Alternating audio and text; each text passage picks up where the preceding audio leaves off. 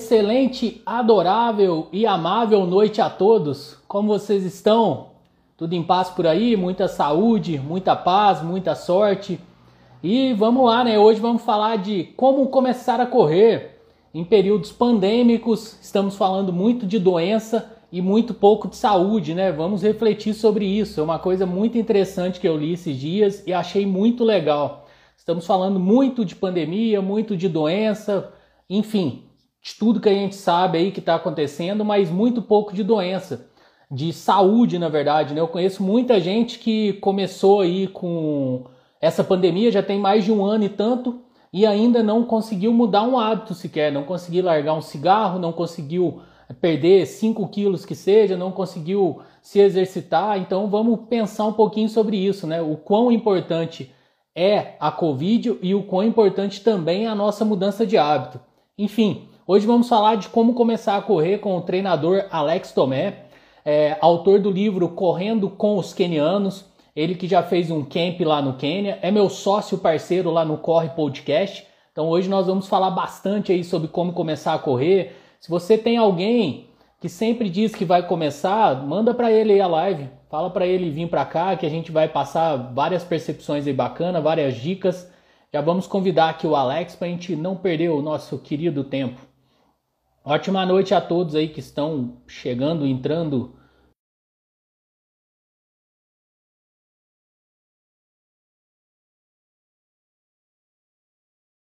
da internet brasileira, agora vai. Salve, Alex. Fala, meu querido Elton, boa noite. Boa noite. Tudo em paz? Atraso, um problema técnico aqui, mas já está resolvido. Ah, acontece. Eu estou chegando a câmera aqui disfarçadamente para trás para poder enquadrar e assim vamos indo. Como é que tá? Tudo em paz, cara? Maravilha, cara. Tô muito bem. E você, como é que estamos? Tudo bem, graças a Deus. Vamos, vamos tocando, né, nos tempos difíceis aí. Falei pra galera que a gente vai falar de como começar a correr, porque é importante, além de falar de, de doença, falar também de saúde, né? E muita gente não mudou um hábito sequer desde que começou essa questão da, da pandemia, né, cara? Então, quão importante também é a gente tirar do papel aí um velho sonho, que é correr, que é intercalar aí uma corrida e caminhada. Vamos tá, passar uma percepção para a galera aí sobre tudo isso, né, gente? É, então, cara, a gente pode. Agora a gente teve uma amostra muito clara de quão importante é a atividade física e a saúde, né? Mas muitas vezes o que acontece é que a gente, é, quando a gente está se exercitando, a gente é saudável, a gente não fica doente. Não ficando doente, a gente não sabe que a gente deixou de ficar doente. E às vezes a gente acaba não percebendo o quão importante é para nós que estamos. Se vocês lembrarem, as pessoas que correm, que são ativas, têm uma alimentação legal, qual foi a última vez que você ficou doente de uma gripe, é, de uma doença um pouco mais dessas mais comuns assim? A gente fica bem menos doente do que o normal, né? Do que as outras pessoas. Então, isso é uma amostra de como a atividade física ela realmente é, é importante para a gente.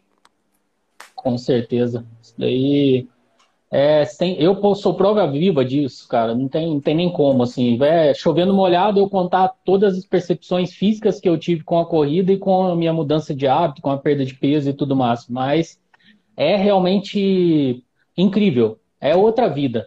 É, sabe, vem, vem desde a respiração para você dormir até um, um fato de você trabalhar, de você sentir menos calor, menos, menos sudorese e assim por diante, sabe? É, é incrível. Mas vamos lá, vamos falar um pouquinho de, de corrida, né? Vamos falar da galera como começar a correr.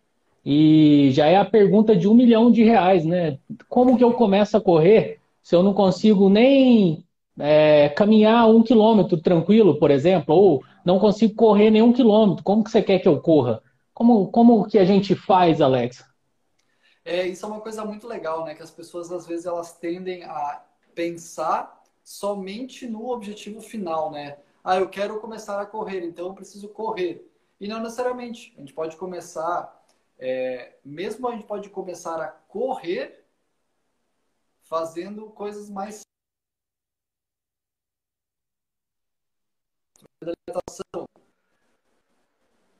Aquela pequena falha técnica onde o convidado fica rodando, parado. Agora foi, destravou. Voltei. Desculpa, vocês ouviram até que parte?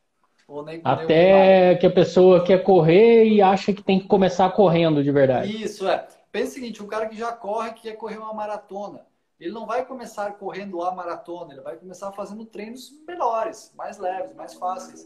Então, se a pessoa quer começar a correr e ela é, ainda não consegue correr, ela pode começar é, trocando alimentação, chegando em casa e subindo pela escada ao invés de subir pelo elevador, é, vai no mercado, vai caminhando, é, sai, começa a sair de casa duas vezes por semana para caminhar ao redor da quadra. Então você começa bem aos pouquinhos até o momento que você sente, olha, eu acho que eu já consigo correr um pouquinho. Então beleza, então você vai caminhar 5 minutos, corre 30 segundos, volta, caminha mais 5 minutos, corre mais 30 segundos. Então começar aos poucos, né? Vai incluindo o hábito aos poucos, torna isso um hábito. Lá no, no programa de corrida que eu tenho, uma das primeiras, a, a primeira, as duas primeiras semanas, o foco total é em criar o hábito. Então, mesmo que assim, ah, hoje eu não tenho tempo para ir para ir treinar, pra... beleza? Então você faz o seguinte: coloca o tênis, desce, chega até na rua e volta, dá cinco minutos. A pessoa vai criando o hábito. Então é, a, a ideia é primeiro criar o hábito, mudar a forma com que você pensa, para depois sim colocar, pensar em tipos de treino e tal. Mas a primeira coisa que precisa mudar é a cabeça, muda o hábito, muda como você pensa.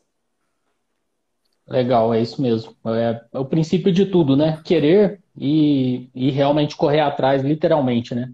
Eu ouço muito a galera falando, é, às vezes até para denegrir um pouquinho a luta do colega, né? Que, por exemplo, no meu caso, ah, você correu porque começou a perder peso. Obviamente que a perda de peso ajuda na corrida, né? Mas se você não treinar, você vai ficar parado do mesmo jeito, né? Igual um tênis ah, você colocou o melhor tênis, se você não treinar com aquele tênis, ele não vai sair correndo sozinho, né? Então, existe um biotipo é, próprio para corredor, para nós amadores? Se a gente vai pensar em alto desempenho, existe um biotipo. Por quê? É, para os melhores do mundo, qualquer detalhe faz a diferença. Quando a gente vai pensar em nós, amadores, é, dependendo do seu biotipo, você vai ser um pouquinho mais rápido, um pouquinho mais lento, mas isso não quer dizer que você vai poder correr ou não vai poder correr. Isso não importa. Você vai conseguir fazer o esporte, isso é óbvio. Não tem um, um estilo de corpo que precisa. Se você vai pensar, como eu falei, em alto desempenho, sim, os caras definem uma maratona em 4 segundos. Então, é, o cara ter um quilo a mais, um quilo a menos vai fazer diferença. No nosso caso, você não precisa ter um, um estilo de corpo, um biotipo. Não, você vai ter uma variação de desempenho, mas isso não vai te impedir ou te é, autorizar a correr. Certo. Então é aquela boa e velha história, né? A corrida vai te levar à perda de peso, né? Uma consequência, né? É, dizem que a cada quilo numa maratona, por exemplo, você ganha 0,2 segundos, microsegundos, uma coisa desse tipo. Não sei se você, com certeza você já leu sobre isso, né? Então vai ajudar desde que a pessoa concilie o treinamento, igual você acabou de dizer, né? A Sabrina está dizendo aí interessante, eu comecei a caminhar na segunda-feira, pretendo iniciar na corrida em breve. Então você está no lugar certo, Sabrina. Vamos que vamos. A caminhada é o princípio de tudo, né, Alex? Depois é só inclinar o corpo um pouquinho e sair correndo, né? só dar um pulinho um pouquinho maior depois. É, boa. É, e, e, muita, muita gente também faz a pergunta, né? Como que adquire um, um ritmo de corrida? Porque o cara geralmente ele conhece, a menina ele começa correndo ali logo ele cansa, acha aquilo extremamente difícil, né? Coisa de 500 metros, dois postes ali, ele já acha que está morrendo, que aquilo ali não é para ele. Muitas vezes o que acontece é a pessoa sair muito startada, né? Digamos assim, muito no pauleira ali e tal, não tentar encontrar um ritmo confortável para iniciante. É isso mesmo? O segredo é tirar o pé no início para depois ir evoluindo? É, é legal a gente entender assim você falou uma palavra muito importante. É, a pessoa cansa. O que, que é o cansar? Você já parou para pensar assim, o que, que é o cansar? Se eu pedir para o Elton, o que, que é ficar cansado? Para você, o que, que é? Ficar cansado, para mim, é, sei lá, eu acho que é perder a respiração ali, se tratando da corrida, no, no talo mesmo, assim. O meu cansaço, para mim, é esse, sabe? E aí também tem, tem vários cansaços, né? A gente pode entrar também, né? Tem o psicológico, Muitas vezes que eu vejo, que eu lembro lá no início, eu cansava mais a mente do que propriamente o corpo. Eu ainda não tinha o corpo suficiente para o meu corpo cansar. É, então, por que, que eu fiz essa pergunta? Porque às vezes a pessoa fala assim, cara, eu cansei, eu fiquei, é, a minha respiração é, não conseguia mais respirar. Na verdade, o, o cansar é alguma limitação do nosso corpo. Então, quando você fica ofegante, é o seu corpo te dizendo assim: eu preciso de mais oxigênio, eu não estou dando conta de produzir energia, então me dá mais oxigênio. Isso quer dizer o quê? Que você está fazendo um exercício que ele já está virando anaeróbio. Quer dizer que ele já não é mais aeróbio. Virando anaeróbio, ele vai durar pouco. Você não vai conseguir sustentar ele por muito tempo. Então é por isso que quando você corre mais rápido, até hoje, se você vai pensar que o treinamento intervalado que o Elton faz, lá que ele faz um, é, um quilômetro correndo muito rápido, é, pode ser exatamente o mesmo esforço que uma pessoa faz para correr devagar 30 segundos. É, isso é um, é, um, é um trabalho que o corpo está tendo que fazer para atender aquela demanda. Então, se você está correndo e está muito ofegante, é porque você está rápido demais, o corpo não está conseguindo produzir energia suficiente. Isso quer dizer que você precisa é, fazer um pouquinho mais devagar, né? Porque para dar, dar tempo e condição para o seu corpo pegar aquele oxigênio, produzir energia, disponibilizar energia para os músculos. E aí, às vezes, a pessoa pensa assim: ah, mas eu estou muito devagar. Mas para o seu corpo, isso é muito rápido. Então, é por isso que é legal a gente tentar entender as, qual é a nossa realidade, porque às vezes a pessoa olha assim, olha aquele cara lá fazendo 10 quilômetros em 30 minutos e o outro faz em uma hora e 20. Eu tenho certeza que o cara de uma hora e 20 sofre muito mais, é muito mais difícil. E aí a gente entra nessa parte do cansaço psicológico, que é você saiu, mas você não está ofegante, você não está com dor, mas você já não quer. Aí é outra coisa, é o cansaço psicológico, que aí a gente tem que ver se é estresse, se é sono, se é porque o cara é acostumado a correr com os amigos ou com uma música. Enfim, aí tem vários outros fatores. É. Uma coisa também interessante é a percepção, né? Hoje mesmo eu tinha um intervalado para fazer, eu troquei o meu day off para hoje. Por quê? Dormi mal essa noite, dormi tarde, é, relativamente me alimentei mal hoje durante o dia, devido a trabalho, devido a uma série de coisas que tem acontecido aí, correria mesmo.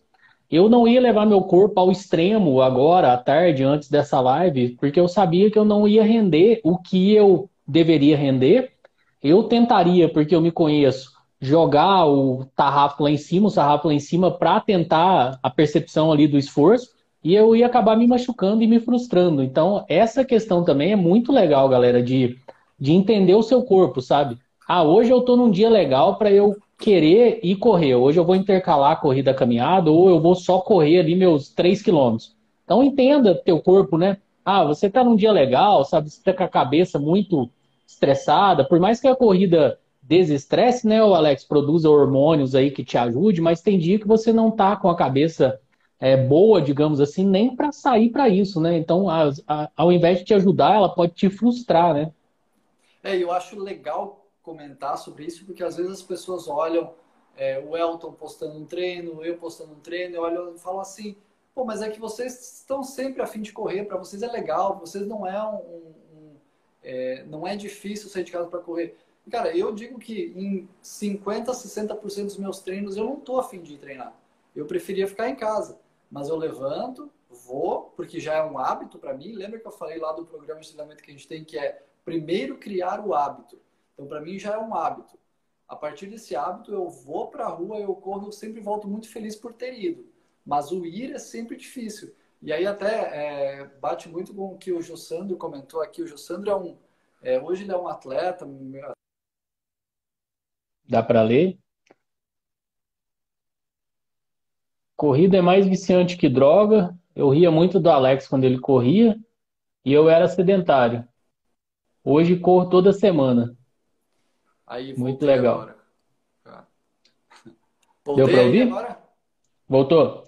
Corrida ah. é mais viciante que droga. Eu ria muito do Alex quando ele corria e eu era sedentário. Hoje corro toda semana. É.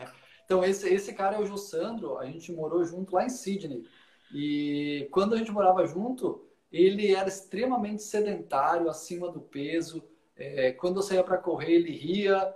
E aí, hoje, eu estou treinando ele para correr uma maratona. Então, você, você percebe como as coisas vão vão mudando. Eu tenho certeza que o início dele foi muito difícil também. E eu acho que o João, inclusive, ele mudou mudando a alimentação. Começou a mudar a alimentação e depois ele incluiu a corrida.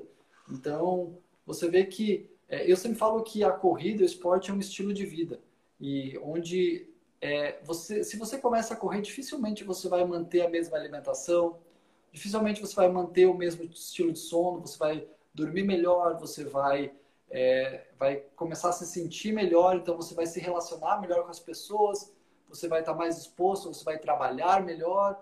Então, é, a corrida nunca vem sozinha, ela sempre vem com um monte de outros benefícios que vão te ajudar e vão te empolgar. Você vai lembrar, olha, é, eu dormi tão bem aquele dia que eu corri, eu vou correr de novo também porque eu quero dormir melhor. Então a sua vida como um todo, ela vai melhorando. É, isso é verdade. Eu tenho relatos de pessoas próximas que eu era extremamente impaciente e às vezes até ríspido, para não dizer outra coisa, sabe, na minha época de obesidade. Então dizem que agora eu fiquei um magrinho bonzinho, sabe?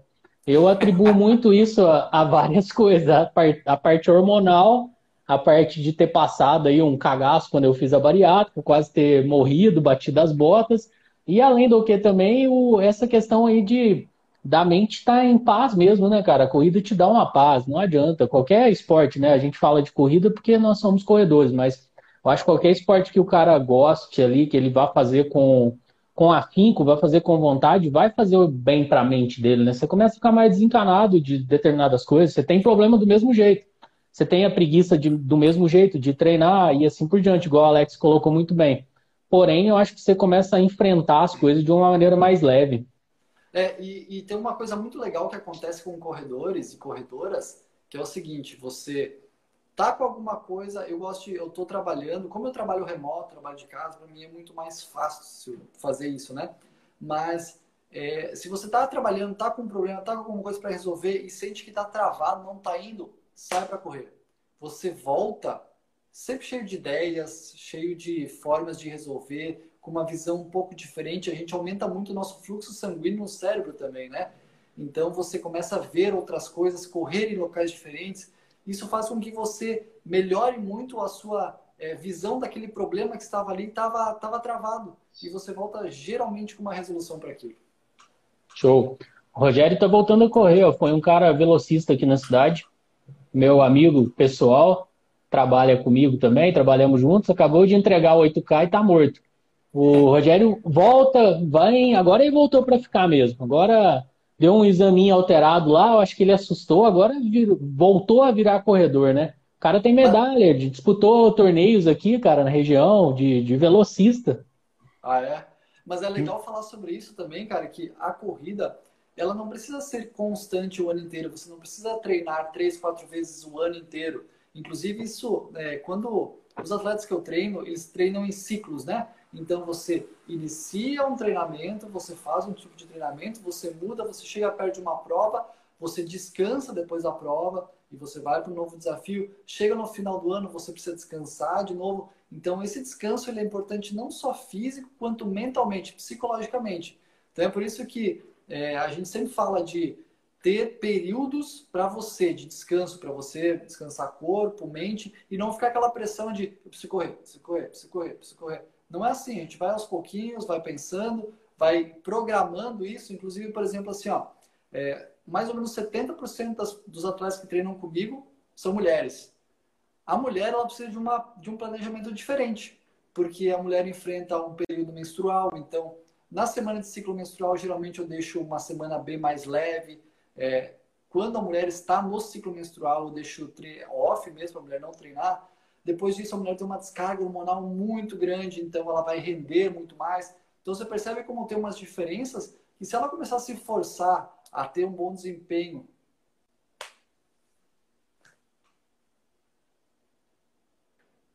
Então, se ela começar a se forçar a ter um desempenho durante o período menstrual, ela não vai render. Então, não adianta, né? Precisa pensar nesses períodos. Legal. Você falou sobre é, a questão aí do descanso, né? É, para quem está começando, quanto, quantas corridas assim na semana, sabe? Ou vai da percepção de esforço, vai dali da, da qualidade de vida de cada um, mas tem assim uma, uma métrica. A Rogério mandou aí, ó, 800, 1.5 e 3,5. O bom e velho meio fundo, né? Legal demais. É, então, é, a minha sugestão para quem está começando é sempre ter pelo menos um dia de intervalo entre os treinos. Por quê? Quando você começa uma nova atividade, é, os seus músculos, a, sua parte óssea, eles não estão prontos para aquilo. Então, conforme você treina, eles recebem o estresse, você dá um tempo, eles se recuperam desse estresse e eles melhoram um pouquinho. Então, no próximo treino, você vai fazer de novo, ele vai melhorar mais um pouquinho. Então, você vai aumentando um pouquinho, vai melhorando um pouquinho, um pouquinho, um pouquinho. Porém, ele precisa de tempo para ter essa melhora. Se você não der o descanso, você pode, vai dar um estímulo em cima do outro e você vai fatalmente acabar lesionando. Por isso que começou a treinar, dá pelo menos um dia de intervalo entre os treinos, tenta dormir melhor e tenta se alimentar melhor. E aí você vai conseguir recuperar mais rápido e você vai evoluir bem mais e diminuir muito o risco de lesão. Show. Então, descanso também é treino. É uma velha máxima que a gente tem depois que a gente começa a treinar corrida. Eu sempre falo também entre treinar corrida e sair para correr, né, Alex? Não, não diferenciando e não colocando num patamar elevado quem faz um ou outro, né? Existe a grande diferença, né? Ah, vou sair para correr, quero começar a correr, tranquilo. A partir do momento que você começa a treinar corrida, aí você já vai ter que adquirir aí umas coisinhas que a gente fala que a corrida é barato e tal, né? Depois te iludem com essa frase no início. Você começa a querer ter uma assessoria, e assim por diante. Mas tem muita gente que corre sem nem saber o que é pace, né? A vida inteira. É, vai depender muito do seu objetivo, né? Se o seu objetivo é, cara, eu só vou correr por saúde, quero correr todo dia, cara, vai, vai tranquilo, fica bem é, relaxado quanto a isso. A partir do momento que você começa a ter algum objetivo um pouco mais claro, específico, começou a correr, nossa, agora eu queria correr 5 quilômetros, uma prova. Talvez você precisa começar a estruturar um pouco o seu treinamento vai correr, ah, eu quero correr 10 quilômetros, meia maratona. Então, talvez você precise começar a organizar as coisas, porque você vai chegar a um momento que você vai estagnar. Porque se você continuar fazendo a mesma coisa, o resultado vai ser o mesmo. Como a gente está com pessoas que estão começando, vão evoluir muito. Mas essa evolução, uma hora, ela vai atingir um platô e vai parar. A partir do momento desse platô, você vai precisar começar a organizar e atingir algumas coisas. Mas aí vai depender se você quer evoluir, quer ser quer fazer uma corrida de rua, se você quer ter algum objetivo, ou se não, se você só quer é, ficar aí tranquilo fazendo suas corridinhas, então é uma coisa que pode ser mais, mais relaxada mesmo. Legal. Deixa eu só dar uma cornetada. O Rodrigo falou que me viu muito essa semana, que eu tava na live do tio Maico, tava, eu tô aqui, tô no podcast, é chuva de bariátrico e de Alex Tomé, tá? Aliás, aproveitando um ganchinho aí, um ensejo, temos o nosso podcast, eu e Alex, nós somos sócio parceiros, fundadores e tudo mais lá no Corre Podcast, em todas as plataformas aí de podcast. Quem não segue, siga lá. Acabamos de gravar, né, Alex? Agora há pouquinho falando sobre mecânica na corrida, que é um tema também bem legal. E vamos citar aqui um pouquinho também do Corre, né? Que é, um, que é um projeto legal aí que nós temos, que é uma outra pegada. Nós também vamos receber convidados por lá mas não é tanto esse padrão assim da live. A gente quer saber um pouquinho do lado B das pessoas, sabe? Do produtor de conteúdo, do treinador de corrida, o que, que o cara faz, o que, que ele faz, quais investimentos que ele está tendo, o que, que ele está lendo na vida, enfim. Também trazer um pouco o lado humano, muitas vezes ali de um produtor de conteúdo ou de um treinador, de um super atleta, né? O cara também é humano, né? Ele também chega na casa dele e faz carinho no doguinho lá.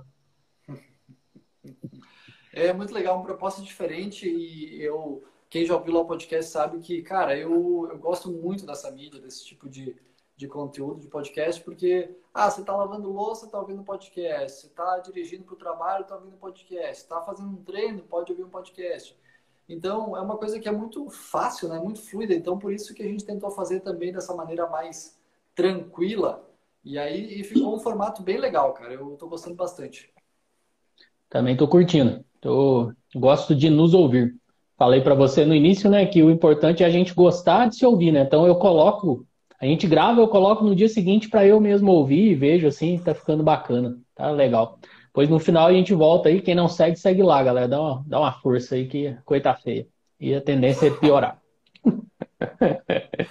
Vamos lá. Mesmo, né?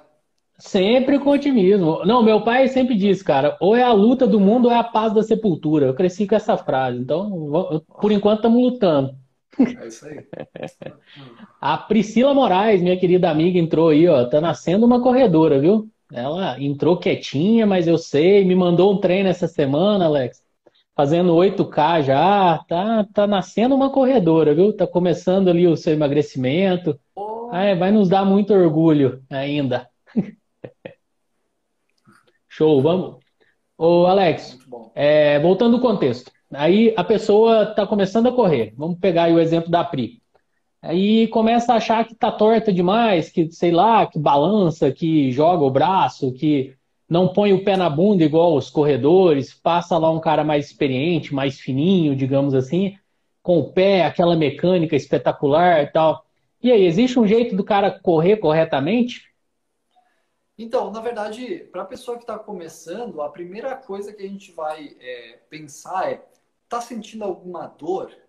Isso está te impedindo de fazer algo? Isso é muito importante, porque às vezes a pessoa está correndo um padrão que não está causando nenhum tipo de problema e ela quer mudar esse padrão. E isso pode causar um problema. Então, o primeiro fato é: primeiro, ver se está sentindo uma dor. Se não tiver sentindo nenhuma dor, será que vale a pena, se você corre lá duas, três vezes por semana, volume baixo, será que vale a pena concentrar em mudar estilo de corrida nesse momento?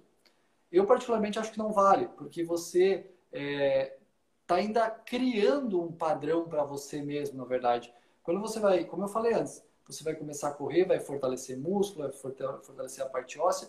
Então, espera ter uma estrutura legal para depois pensar em mudar a mecânica de corrida se for necessário.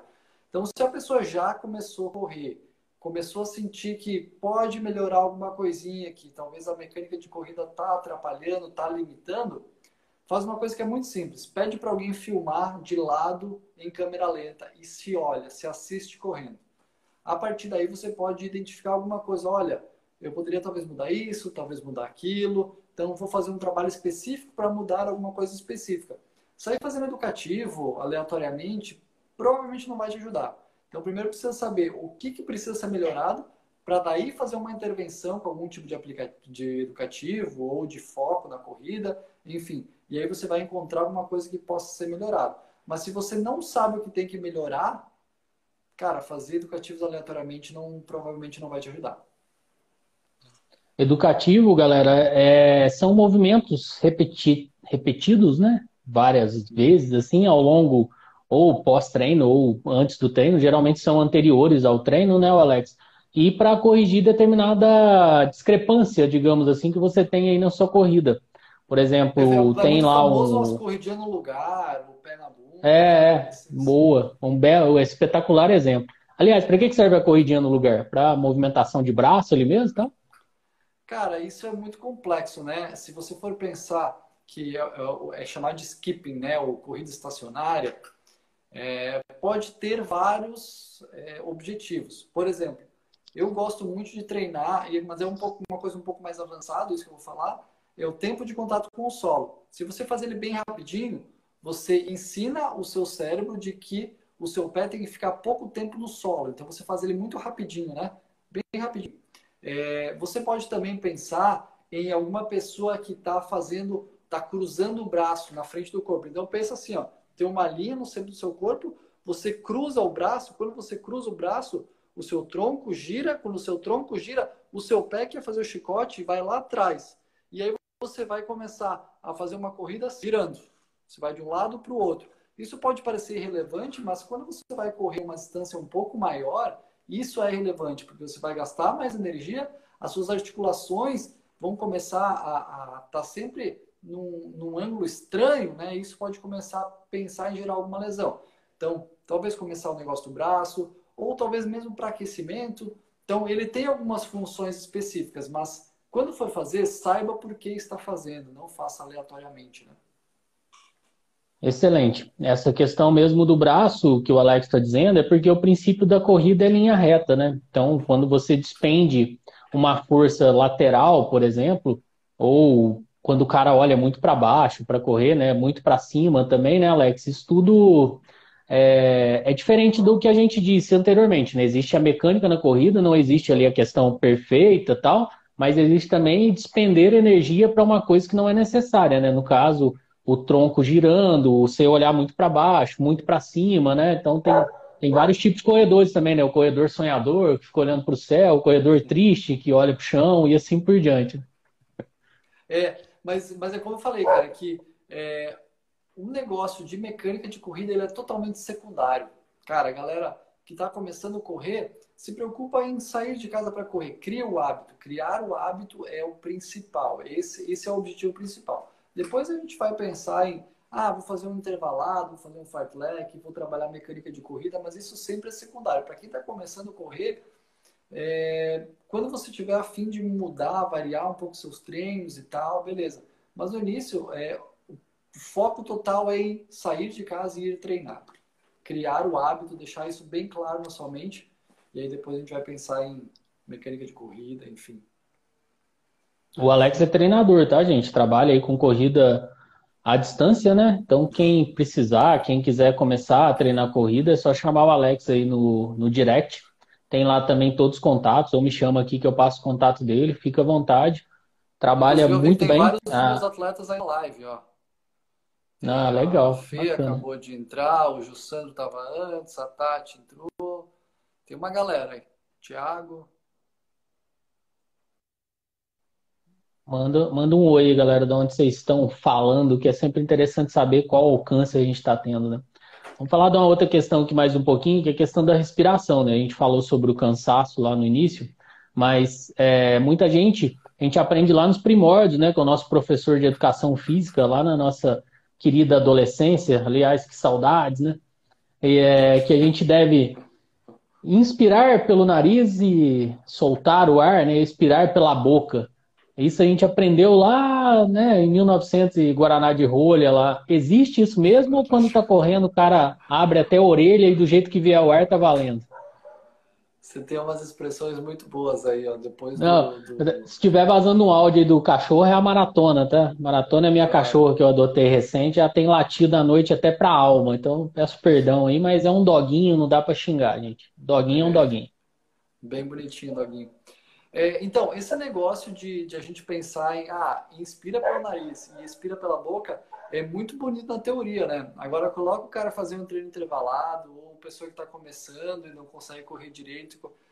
Aí, cara, é onde vier, veio, né? Então, o nosso, como eu falei antes, nesse momento, o objetivo é disponibilizar oxigênio para o corpo. Como você vai disponibilizar esse oxigênio naquele momento? Cara, do jeito que der, vai. Se der para trazer oxigênio pelo dedão do pé, traz. Então, é, se você conseguir manter uma, uma respiração cadenciada, de, pode ser pelo nariz, pela boca, não importa.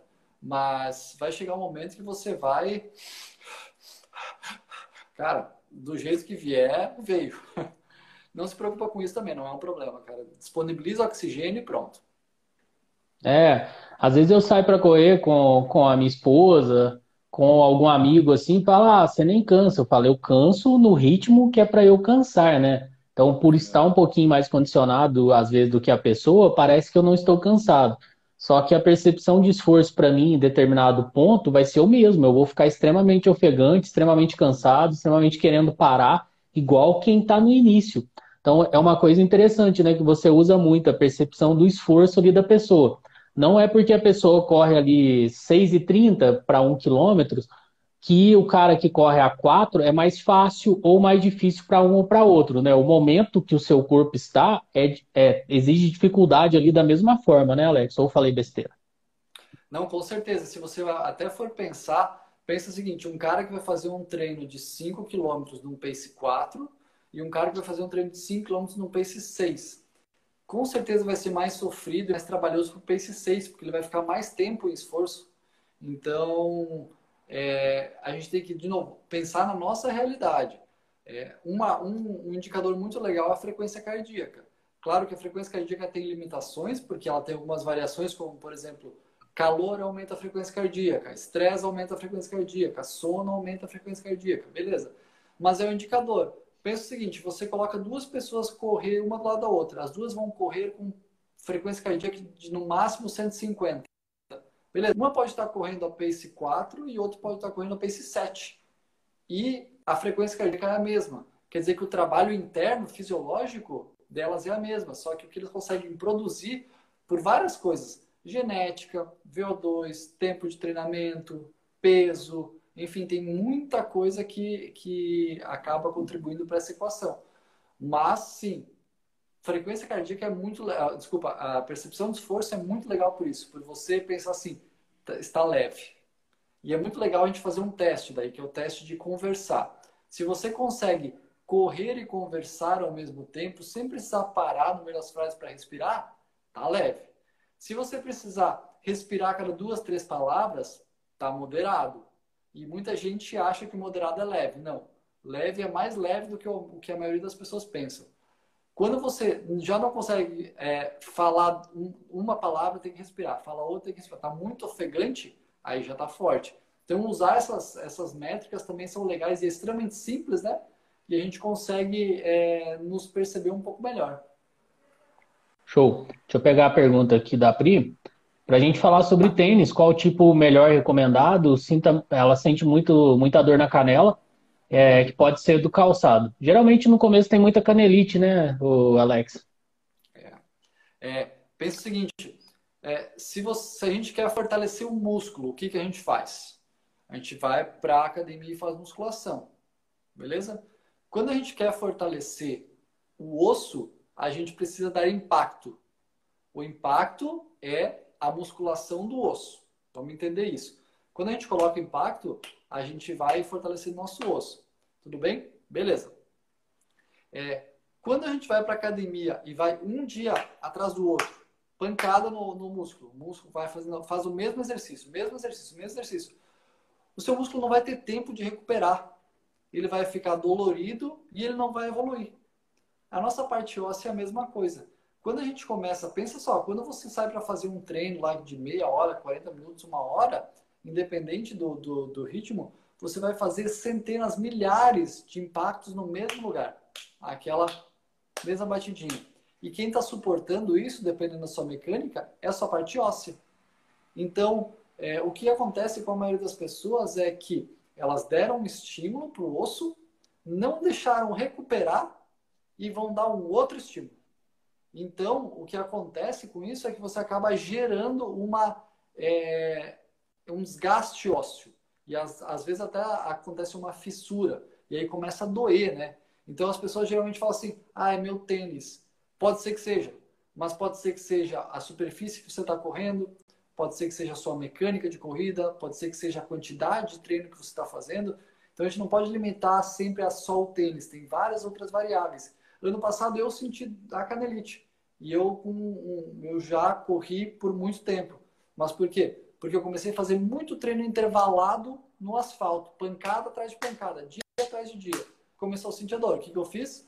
Parei com os treinos intervalados, comecei a fazer rodagem em terra e não era o tênis. Então, a gente tem que perceber o que, que é exatamente o que está causando essa dor, né?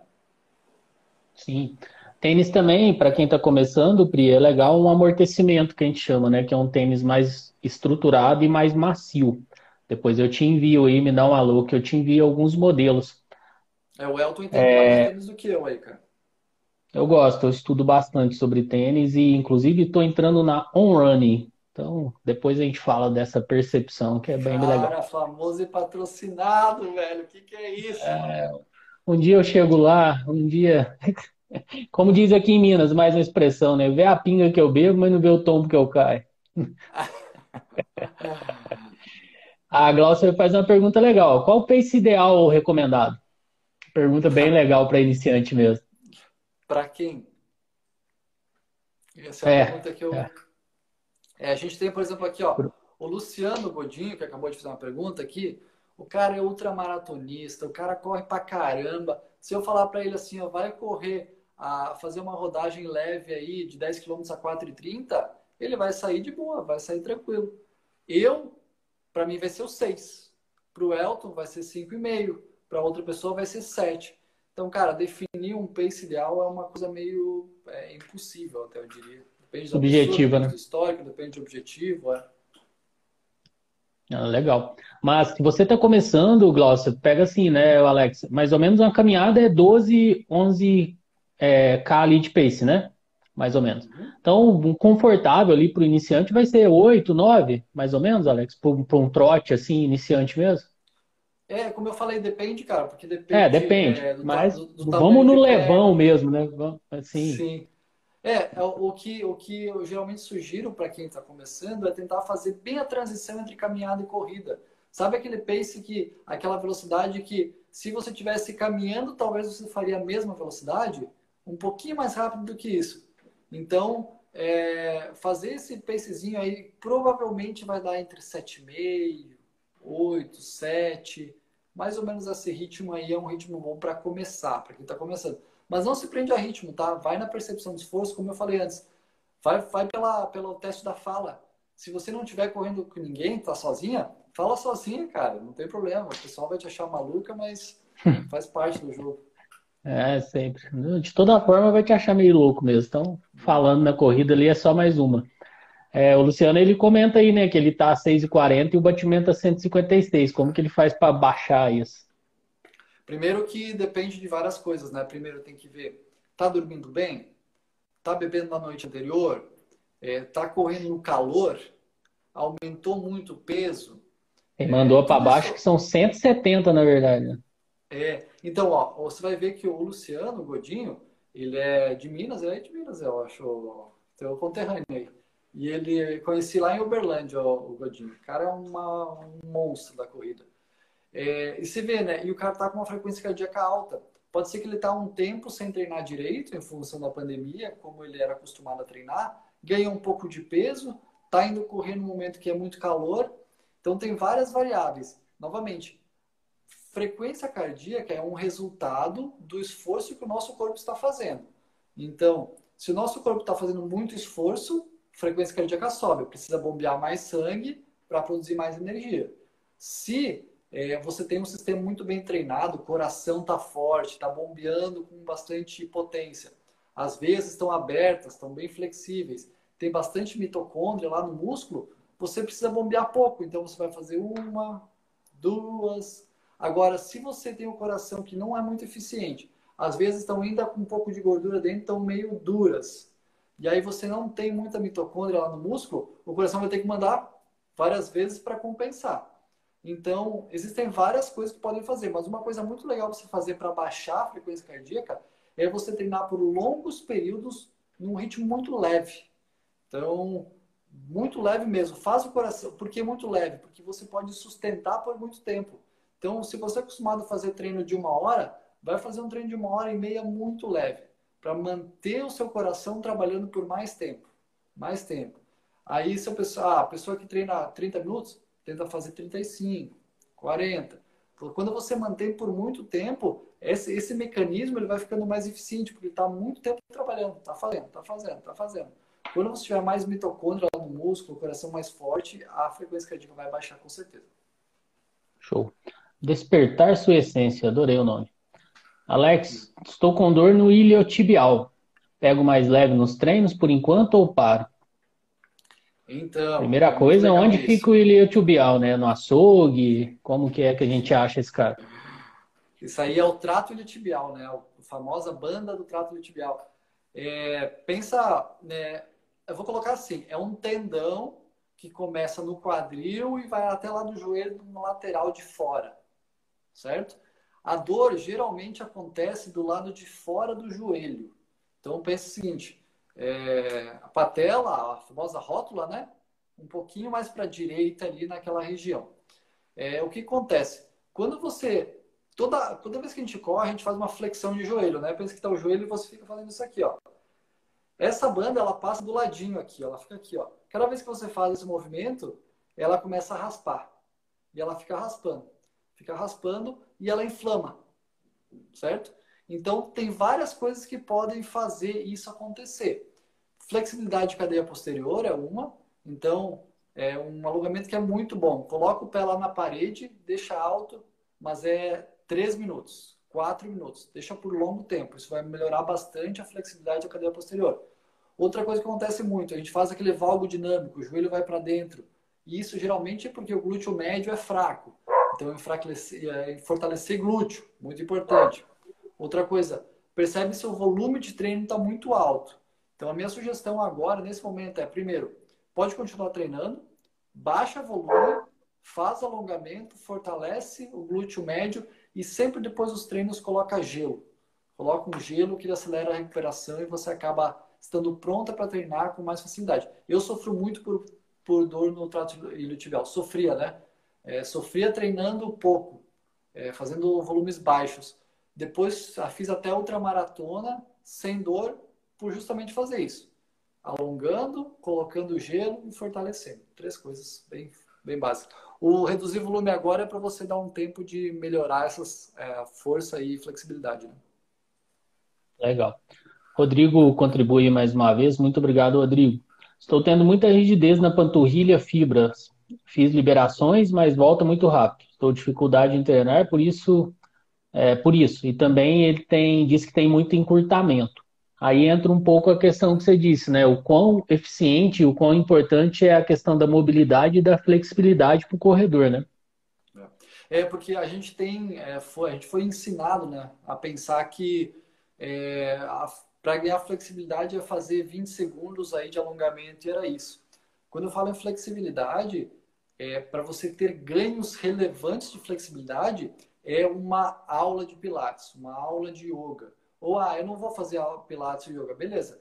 É, faz um alongamento numa posição por 3 minutos. Naquela posição por 3 minutos todos os dias. E aí você vai ver realmente ganhos né, de flexibilidade. E a liberação miofascial que ele falou é excelente, é muito boa mesmo. Mas daquelas, essas doem, dói muito, né? Então você pode fazer uma coisa que é ou com o rolinho, liberação miofascial, ou você pode pegar uma bolinha de tênis, por exemplo, e fazer ela bem é, na panturrilha ou você pode ir para um profissional, que é sempre a melhor opção. Quiropraxista, fisioterapeuta, eles vão tratar de verdade. Quando eu vou no meu quiro, Éder, aqui em Floripa, é, cara, eu saio de lá e parece que eu tirei dois meses de férias sem correr, sem mexer no meu músculo. Eu saio de lá leve, pronto para correr uma maratona. É impressionante o que esses caras fazem só com liberações miofaciais. Mas dói. Dói de você. Dói. De, eu já saí de lá chorando, cara, mas assim, é, é lindo. Dói demais. Eu fiz uma vez das três num dia só, sabe? Eu fiz a ventosa terapia, a liberação com aquele, aquela espátulazinha e também a, aquela tipo acupuntura, que não é uma acupuntura, esqueci o nome agora, dry, dry alguma coisa, né? Uhum. As três na mesma sessão, rapaz do céu.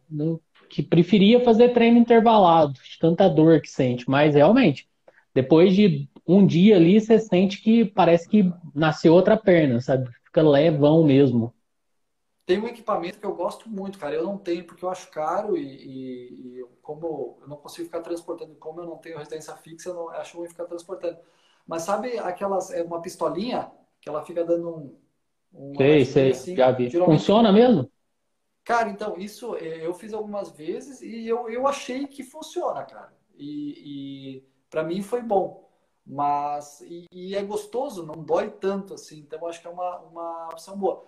E também tem uma outra opção que é para acelerar a recuperação muscular, é você depois do treino colocar aquelas meias de compressão, sabe o canelito aquele? Então você coloca, Sei. coloca que ele melhora. No começo eu corria muito com a meia de compressão, acho, me ajudou bastante. Principalmente no posterior, né? No, no, ficar com ela ali um tempo depois do treino, né? Acho que dá uma, dá uma ajuda boa, né? Ela é, tem uma pergunta interessante. fluxo sanguíneo, né? É, legal. É, inclusive, muita gente usa para viajar, né? De avião, de ônibus, muito tempo sentado ali. Quem tem problema circulatório usa meio de compressão.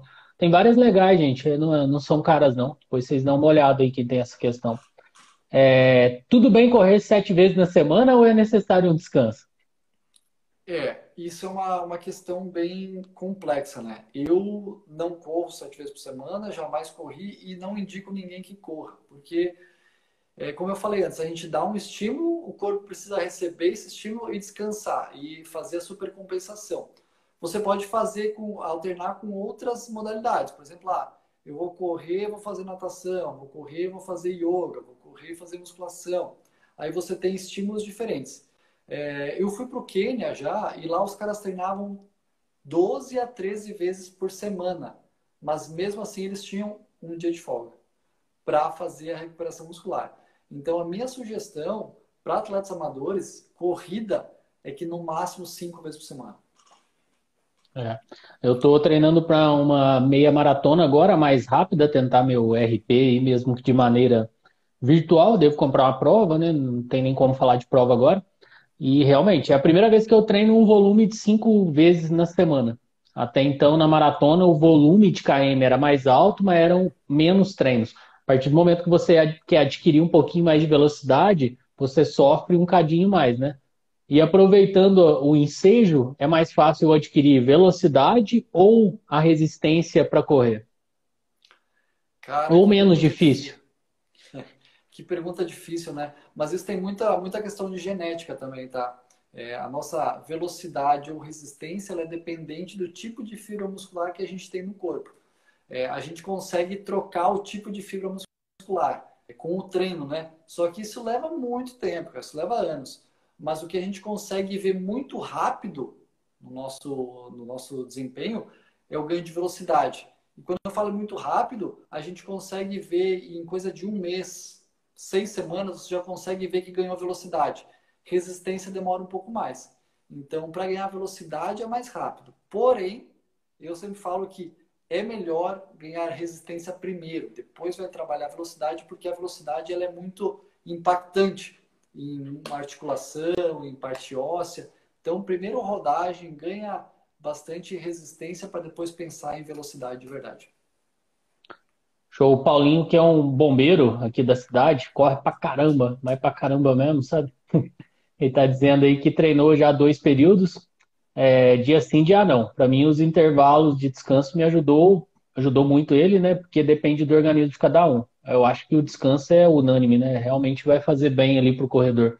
Essa questão de sete vezes é, é complexo, né? Porque mais, por mais que a pessoa esteja no começo, acha que está leve, o que o Alex disse, de alguma forma a sua articulação vai estar tá saindo de um marasmo que ela estava ali, né? Ela estava fazendo nada, digamos assim, e vai começar a sofrer impacto ali sete vezes na semana. Então, isso tende a criar um problema, uma certa lesão é, com o passar do tempo, né? Então, dá uma descansadinha, dá, vai assistir uma série, um dia também, não vai te matar, não. A gente no início tem a ânsia, né? Putz, vou perder esse treino, vou não sei o que e tal, mas descanso também é treino. É, e eu acho que as pessoas, é, às vezes, elas, é, nós somos muito imediatistas, né? Então a gente vê assim, cara, olha só, eu é, é, eu vou, vou treinar agora e não me machuquei, então tá tudo certo. Beleza. Só que você pode estar gravando uma lesão que vai estourar daqui seis meses, daqui um ano.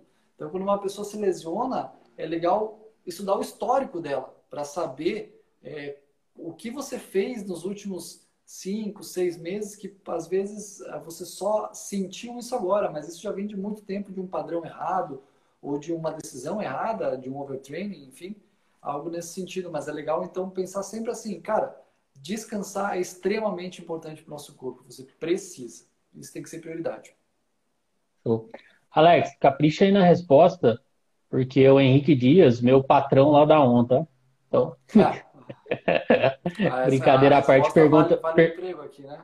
Vale, vale, não vai, vai zoar o barraco, não. É, então, nesse momento fica difícil até ir para fisioterapia, né? Pelas questões aí de várias ondas roxas pelo país e tal. Como que a gente trata a síndrome da banda iliotibial?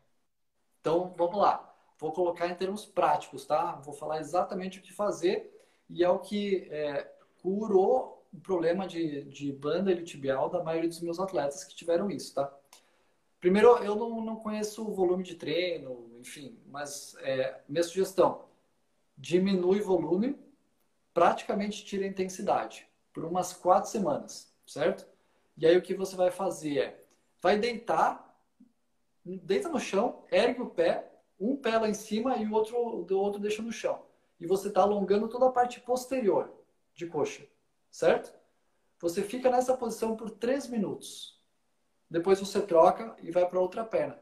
É muito chato fazer isso. Então, minha sugestão: pega um livro, pega o celular e fica ali por três minutos. Beleza? Quatro vezes por semana, no mínimo. Essa é uma coisa. Segunda, sabe aquelas, aquelas é, é, borrachinhas que a gente tem para treino, que é, que é redondinha assim? Coloca ela lá, pensa que aqui é os seus pés, né? Coloque ela ao redor dos pés e você vai fazer esse movimento aqui, ó. Abre, fecha, abre, fecha, abre, fecha. Isso vai treinar lá o seu glúteo médio. Então você vai treinar, vai fortalecer o glúteo médio, vai alongar a posterior, a parte posterior de coxa principalmente, é, com o volume e a intensidade diminuídas, mesmo assim, quando voltar do treino, coloca gelo lá no, na banda tibial. Faz isso por quatro semanas, depois continua com esse tratamento, gelo, flexibilidade, fortalecimento, e vai aumentando o volume novamente, até você chegar onde você está agora. Quando você chegar onde você está, de volume, intensidade, você pode começar a fazer alongamento duas vezes por semana, já diminuir um pouco, mas uma coisa que é, é dar uma notícia boa e uma ruim. A ruim é que quem teve síndrome da banda tibial uma vez, muito provavelmente vai ter que lidar com isso a vida inteira. Isso é notícia ruim. A notícia boa é que, mesmo com isso, eu fiz ultramaratona, eu fiz maratona. Então é bem comum as pessoas terem isso. É só você saber lidar com isso, fazer fortalecimento, fazer flexibilidade, que você consegue lidar e conviver com isso tranquilamente sem dor. Excelente. Eu sofri muito no início também e o rolinho de liberação caseiro me ajuda bastante. Estou praticamente liberação todo fim de treino. Aumenta é. a flexibilidade e mobilidade, né? Legal. O Carlos fez uma pergunta interessante aqui, ó. Ele é lá de Paraisópolis. É, pode descansar seis dias na semana e correr uma vez? Pode, cara, pode descansar.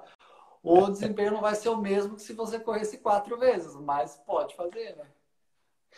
É, excelente. Tem uma pergunta aqui na caixinha, deixa eu jogar aqui na tela para nós. É, a Bianca está perguntando: uma pessoa que é extremamente sedentária, como começar sem o corpo sentir muito? Sentir muito deve ser aquela questão de quase falecer, né?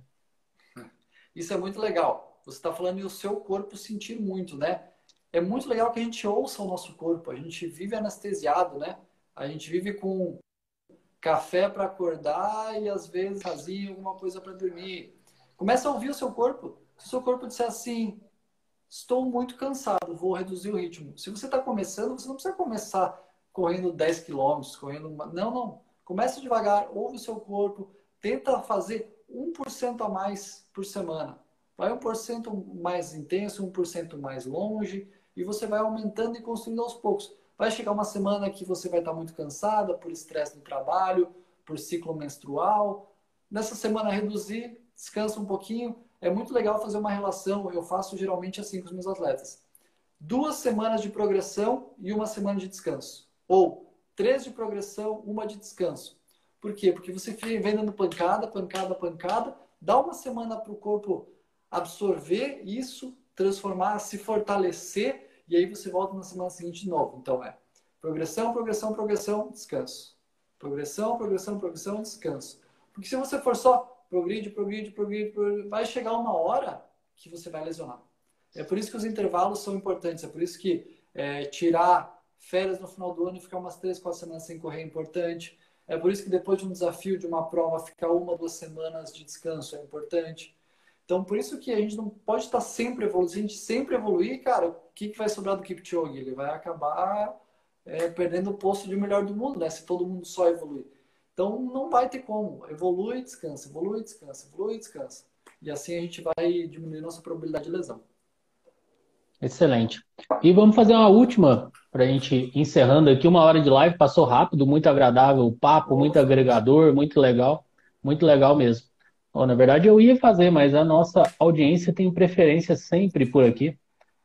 Vejo muitas pessoas querendo começar a correr e já, e já começar em trilhas. É possível ou seria melhor para esse atleta começar no asfalto e, dependendo da periodização, é, ou dos, o treco mexeu aqui, ou da sequência de treino, ir para as trilhas? Musculação não seria fundamental? Em resumo, né? Já começo, já começo correndo em trilha ou vou para asfalto, adequo meu corpo aí primeiro ali para uma superfície mais plana ou já sofro a variação ali de uma trilha, né?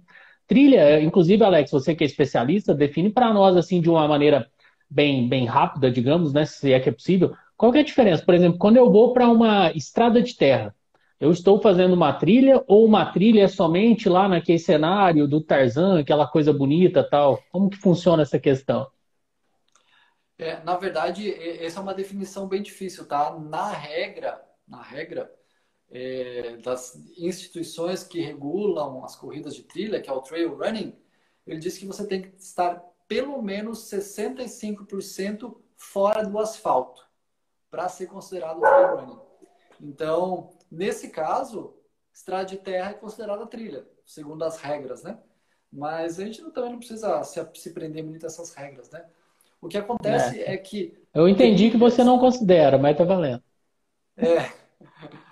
trilha, trilha, estrada de terra, esse tipo de situação que é diferente do asfalto, ele traz algumas que podem ser perigosas para quem está começando, como por exemplo, torção de pé, porque tem muito buraco, tem pedra, então a pessoa, se ela já não tem uma musculatura muito pronta para receber esse tipo de coisa, ela pode ter bastante problema com torção, por exemplo, tem que trocar de direção muito rápido, então você a descida é muito agressiva, a subida é muito difícil, então é, a minha sugestão é que se for para trilha não tem problema, mas talvez inicie com caminhadas em trilhas ou começa a correr, vai para uma estrada de terra, onde é um ambiente um pouco mais controlado.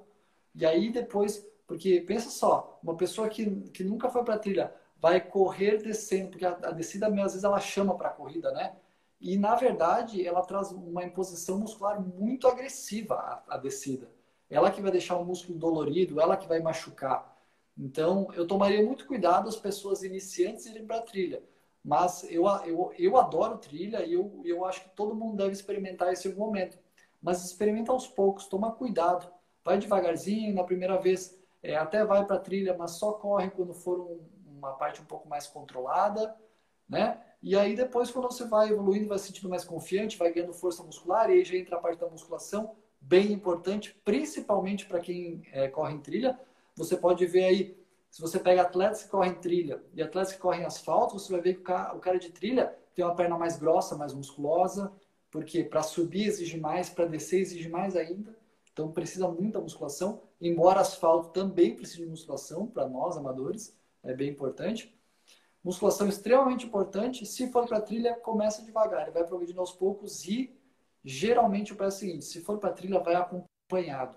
Porque se acontecer alguma coisa lá no meio da sua trilha, o celular não pega, não tem como a ambulância chegar. Então vai com alguém para estar tá preparado para acontecer alguma coisa, principalmente se for alguém experiente melhor, para você estar tá preparado e não ter um acidente grave. Excelente. Tomé.alex aí no Instagram. É, tem lá todos os contatos dele. Quem quiser também, não quiser chamar no via direct, está com vergonha do Alex, pode me chamar que eu passo o contato dele. É um excelente treinador, tem aí seu método de treinamento, tem também o programa é, de iniciante, né, Alex? Pra, quero ser corredor de 10 km, quero melhorar lá o 10 km, não lembro o nome precisamente, pode falar melhor. Pode dar um último recado e passar todo o seu serviço, onde a galera se encontra. Só lembrando, nós somos sócios fundadores lá no Corre Podcast. E essa live também ela vai ficar salva no IGTV, vai para o YouTube e também para o Spotify lá do, Boria, do Bariátrico Maratonista. Então, estou errando meu próprio nome, senão eu estou precisando dormir, né? Que fase. Fica à vontade, é. Alex. Então, Elton, obrigado pelo convite, cara. Eu adoro falar sobre corrida, obviamente. Então, é, ultimamente eu estou vendo mais você do que a minha esposa, inclusive. a recíproca é verdadeira. Deu uma travada aqui. Foi a Bibi que cortou a internet, ela falou dela mal. Já Voltou. É, então eu tô. Vamos esperar a falha técnica. É, eu falei que você estava vendo mais você do que a minha esposa ultimamente, então vou ter que dar um intervalo aí. é, eu tenho duas formas de, de, de, de, treinamento. Uma, eu tenho um programa de treinamento que é para iniciantes, que é como eu falei, é para criar o hábito. Toda semana a pessoa recebe vídeo, recebe o treinamento. É uma coisa muito bem pensada para iniciantes. É, depois eu também tenho o para quem quer melhorar o 10 quilômetros. Então são programas prontos que a pessoa vai ter todo toda semana recebe os treinamentos, recebe vídeo, recebe instruções. É bem legal, bem completo. Para quem tem algum objetivo um pouco mais específico, que é um acompanhamento um pouco mais de perto, pode falar comigo, eu faço o treinamento individualizado, daí a pessoa tem contato comigo todas as semanas, a gente conversa direto, tem meu WhatsApp pessoal, a gente faz um planejamento a longo prazo e desenha a rotina de treino baseado no, na rotina da pessoa, no tempo que ela tem disponível, no histórico dela, nos objetivos que ela tem. Então é um negócio bem completo e bem legal também. Tá, deixa Show. eu, tenho Corre Podcast, Com vontade. que é o nosso podcast, e eu também tenho um livro que é sobre a minha experiência no Quênia mas tá tudo lá no meu, no meu Instagram. Só clicar lá no link que vai lá pro Linktree e tem tudo que eu ofereço por lá. É. Inclusive, o Alex ficou de nos enviar um, um livro. É, faltou tempo para a gente fazer o card de divulgação, mas essa semana ainda eu coloco lá no feed, você coloca no seu também. A gente faz um sorteio do livro correndo com os kenianos, que é excelente. Já li. É um livro que você, para quem gosta de corrida, você lê em dois dias, assim, tranquilo, e fica com vontade de ir lá para o camp. Então, o Alex vai ter que pagar a minha vontade de ir, sabe? Porque foi culpa dele lendo o livro. É, vai nessa. Legal demais. Muito obrigado a todos que estiveram por aqui, tá? Um forte abraço, saúde a todos. Alex, fique em paz, cara. Muito obrigado aí por ter aceito o convite. Vamos que vamos e até a próxima. Valeu, valeu demais. Galera. Obrigado, valeu, boa noite. Valeu, boa noite.